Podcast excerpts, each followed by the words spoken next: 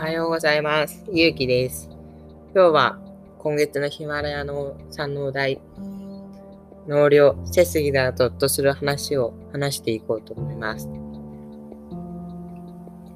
2、3年前、こんちょうどこの時期の日が暮れた時、その時は少しお母さんの迎えが遅くなってしまって、7時、8時あたりの学校帰りでした。家までの帰り道は意外と街灯も少なく暗くてたまに竹林などがありました。そしてちょうど竹林あたりを通った時風が吹いてきて結構ざわざわという感じで少し怖くなりました。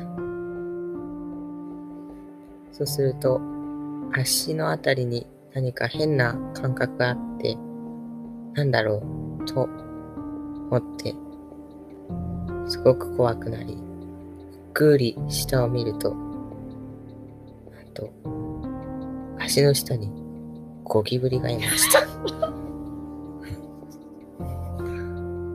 そして、めっちゃ悲鳴を上げて、すごく怖かったです。でも、良かったところは、そのゴキブリを潰してはいませんでした。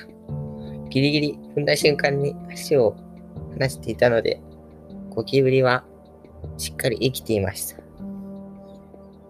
まあ僕の人生で結構短い人生なので、その経験が一番怖かった経験かなと思います。